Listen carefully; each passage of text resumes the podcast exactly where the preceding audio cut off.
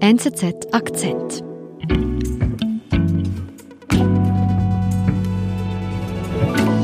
Ja, da merkt man, dass Merkel ihren letzten großen Auftritt auf der Weltbühne mit einem Bang starten möchte, also nicht auf leisen Sohlen, sondern ähm, mit der Ankündigung, das, was jetzt gerade geschieht und das, woran auch Deutschland mitarbeiten muss, ist europäische Geschichte.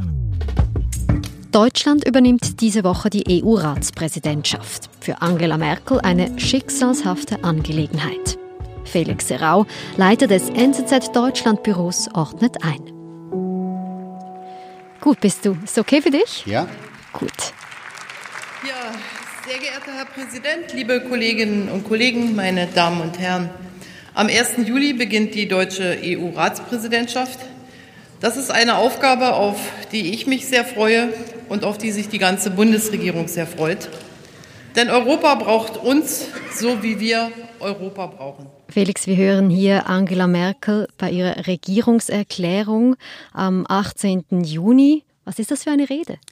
Das ist die Ankündigung der EU-Ratspräsidentschaft, geführt von Deutschland für die nächsten sechs Monate. Und das ist der Versuch der Kanzlerin, nicht nur dem Parlament, sondern der ganzen deutschen Öffentlichkeit mitzuteilen, wie wichtig das ist, was da jetzt kommt. Also die Ratspräsidentschaft, deren Aufgabe ist es vor allem zu koordinieren und die Staatengemeinschaft, wenn möglich, äh, auf einen Konsens zu bringen. Und die Kanzlerin hat in dieser Rede gesagt, wie ernst die Lage ist äh, aus ihrer Sicht für Europa und sie hat einfach deutlich gemacht, jetzt steht eine maximale Kraftanstrengung an.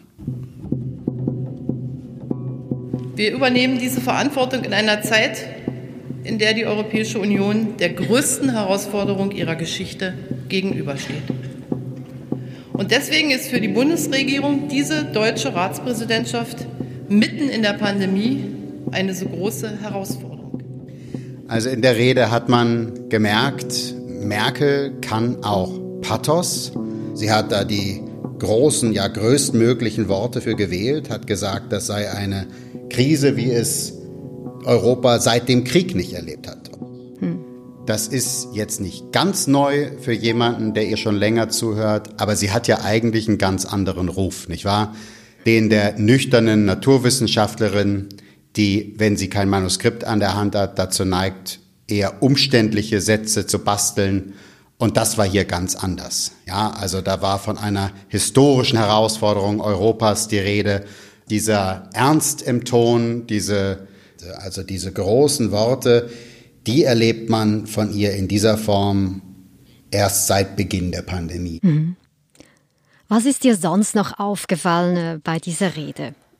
Naja, mir ist aufgefallen, dass sie ähm, die eigene Biografie thematisiert hat.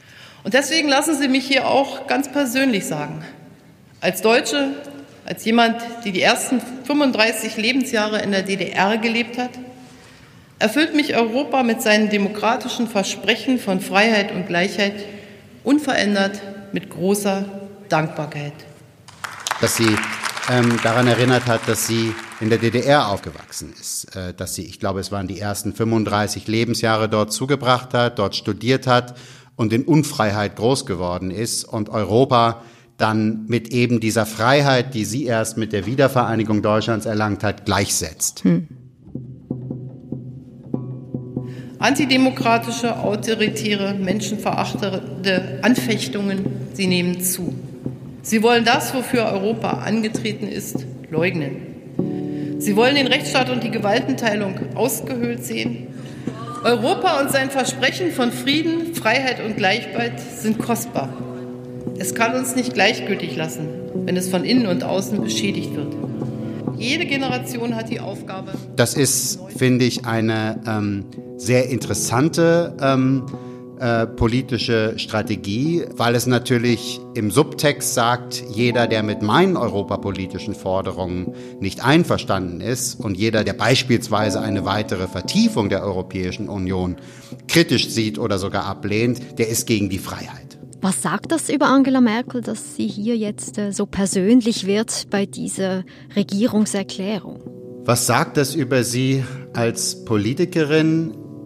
Naja, man merkt, dass sie jetzt ihrer Politik noch mal so etwas wie eine Überschrift geben möchte. Die Kanzlerin der Freiheit, die Kanzlerin, die in dieser bedrohlichen Lage die Freiheit aller verteidigt. Nicht nur die eigene und die der eigenen Bürger, sondern die Freiheit Europas.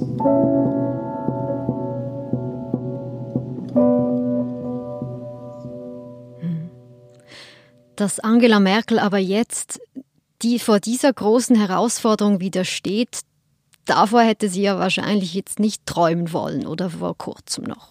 Nein, ganz sicher nicht. Man konnte beobachten, dass Angela Merkel eigentlich seit dem CDU-Parteitag Ende 2018, als ihre Wunschnachfolgerin Annegret Kramp-Karrenbauer den Parteivorsitz übernommen hat, sich mehr und mehr aus den innenpolitischen Debatten zurückgezogen hat. Also Deutschland hatte monatelang so etwas wie eine fast unsichtbare, unhörbare Kanzlerin. Und dann gab es die Europawahl im Sommer 2019 und die Union, die CDU, sind auf einen historischen, auf ein historisches Tief abgestürzt. Unter 30 Prozent, das hat es noch nie gegeben. Und spätestens zu dem Zeitpunkt ist das Gebrummel gegenüber Frau Kram-Karrenbauer zu einem wirklich lauten Chor der Kritik geworden, der auch nicht wieder abgeebbt hat, so dass die Verteidigungsministerin dann im Februar diesen Jahres entnervt die Brocken hingeworfen hat und gesagt hat, sie ähm, möchte den Parteivorsitz abgeben. So und dann kam Corona und plötzlich war die Kanzlerin wieder gefragt. Also sie war gefragt als Krisenmanagerin plötzlich wieder. Genau, das ist ähm, die Rolle, die ihr im Moment wieder zugeflogen ist. Sie muss also vermitteln. Ähm, das musste sie in den letzten Monaten in Deutschland zwischen den 16 Ministerpräsidenten, von denen einige sich ordentlich behagt haben und bis heute behaken. Und das wird sie auch in den nächsten sechs Monaten auf europäischer Ebene tun, wenn es beispielsweise um den mehrjährigen Finanzrahmen, das EU-Budget geht. Da gibt es ja einen heftigen Streit zwischen den sogenannten Frugal Four, den sparsamen Vier, nicht wahr? Dänemark, Schweden, äh, die Niederlande und Österreich und vor allem den Südländern. Äh, und da ist Merkels Eigenschaft als Mittlerin, als ja, Diplomatin mit äh, Sitzfleisch, äh, das ja auch immer wieder äh, nachgesagt wird. Also wenn alle schon am Einschlafen sind, die Kanzlerin hält durch, da ist sie gefragt. Also Merkel kann jetzt ihre Stärken, die sie hat, tatsächlich ausspielen. Mhm. Aber viel Zeit bleibt ihr nicht mehr, um da ihre Stärken auszuspielen. Nein, das sind jetzt die letzten Meter dieser Kanzlerschaft. Das ist, wenn man so will, so etwas wie die, wie die Abschiedstournee ähm, einer weltbekannten Band, die ein letztes Mal noch durch die Stadien äh, tourt. Ähm, so hat Merkel jetzt ein letztes Mal den großen Auftritt als Weltstaatsfrau. Es gab ja eine Zeit, da wurde sie mal als die mächtigste Frau der Welt äh, gesehen ähm, auf Titelblättern in Amerika. Ähm, als Nachfolgerin Barack Obamas, als Anführerin der westlichen Welt. Das, das alles hat sich sicherlich äh, relativ schnell in Luft aufgelöst. Sie hat solche Titel auch immer, wie ich finde, zu Recht zurückgewiesen. Aber das ist jetzt der letzte große Auftritt. Ja, danach, am Ende des Jahres, gibt es einen CDU-Parteitag. Da wird der neue Parteichef, es wird ein der sein, weil Frauen sind bisher nicht mit im Rennen, äh, gewählt werden. Und dann schaut das ganze Land auf die Bundestagswahl im nächsten Jahr.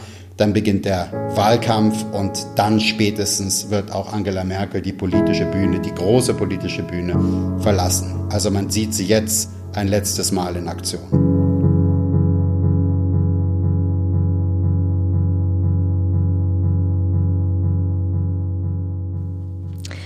Jetzt übernimmt Deutschland von Juli bis Dezember die EU-Ratspräsidentschaft.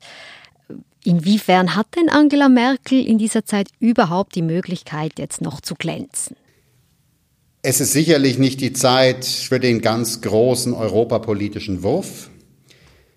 Ich nehme an, dass es aus Sicht der Bundesregierung als Erfolg gewertet würde, wenn die Fliehkräfte, die es in Europa gibt, nicht weiter zunehmen und wenn die wirtschaftlichen Verwerfungen, äh, die die Pandemie ausgelöst hat, nicht noch weiter zunehmen.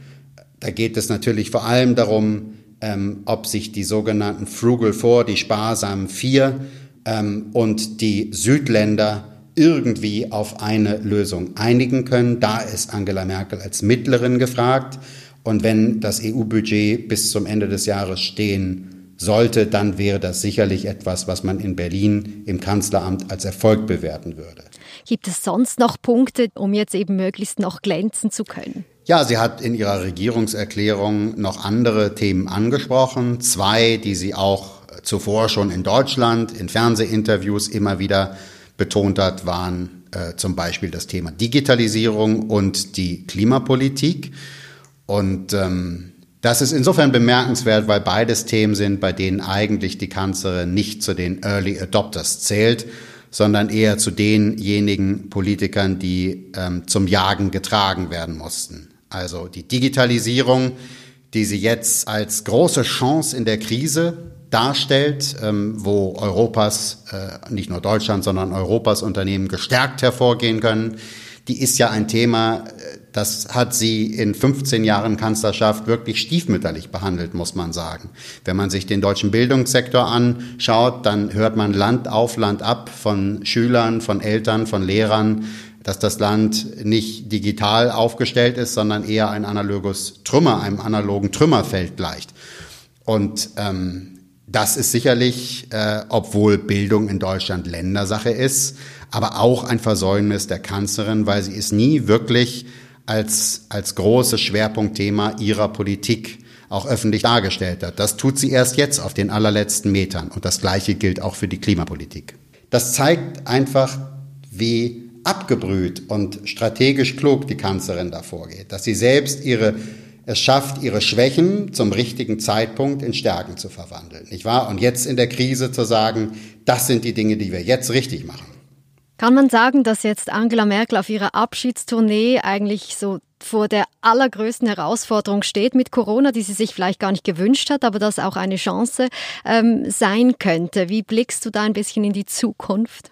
Es ist sicherlich eine Chance für Sie, nachdem Sie in der Mitte Ihrer letzten Legislaturperiode aus dem öffentlichen Leben so gut wie verschwunden war, jetzt nochmal zu einem versöhnlichen Ende zu kommen. Auch diejenigen, die ihre Regierungsbilanz sonst kritisch sehen, mit sich zu versöhnen, wenn es ihr nämlich genau gelingt, die Fliehkräfte in Europa zu bremsen, ähm, dafür zu sorgen, dass es mit dem Brexit auch beim Brexit bleibt und nicht weitere Länder aus der Staatengemeinschaft gedrängt werden.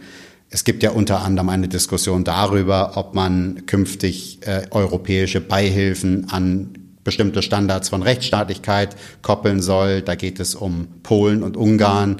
Also wenn, es, wenn sie es schafft, beispielsweise den Konflikt mit diesen beiden Ländern eher in Richtung einer eines Kompromisses und einer Lösung und einer Wiederannäherung zu lenken, ohne den Konflikt weiter zu verschärfen, dann wäre das sicherlich auch ein Erfolg. Ähm, und das Gleiche gilt, gilt natürlich für die Wirtschaft, wie wir schon angesprochen haben. Sie muss also eigentlich vor allem ihr Motto umsetzen, gemeinsam Europa wieder stark machen. Genau. Und dabei braucht es vielleicht, wenn wir optimistisch sein wollen, genau eine Politikerin wie Sie, ohne allzu starre eigene politische Überzeugung und mit der Bereitschaft, im Zweifelsfall Überzeugung über Bord zu werfen, um alle an einem Tisch zu behalten. Gemeinsam Europa wieder stark machen, das genau ist das Motto der deutschen EU-Ratspräsidentschaft. Dafür wird sich Deutschland, dafür wird sich die Bundesregierung, dafür werde ich mich mit aller Kraft und Leidenschaft einsetzen.